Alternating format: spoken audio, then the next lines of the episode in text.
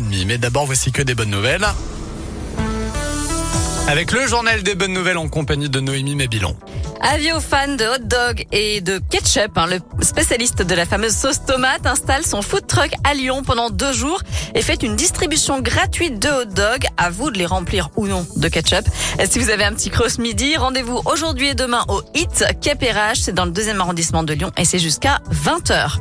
Rester assis pendant deux heures dans un train, c'est jamais très funky.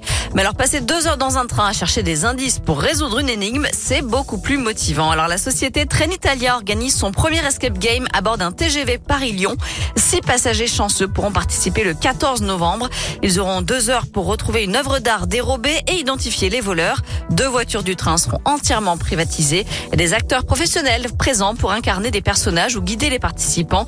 Pour tenter sa chance, rendez-vous sur le compte Instagram de Trenitalia France. Vous avez jusqu'au 7 novembre pour vous inscrire. En terminant, direction le Nord, où un agriculteur a fait une demande en mariage pas banale. Il a fait ça sous forme de landscape art. Autrement dit, il a pris son tracteur ou sa tondeuse et il a écrit Veux-tu m'épouser au milieu du champ? L'histoire ne dit pas si madame a dit oui.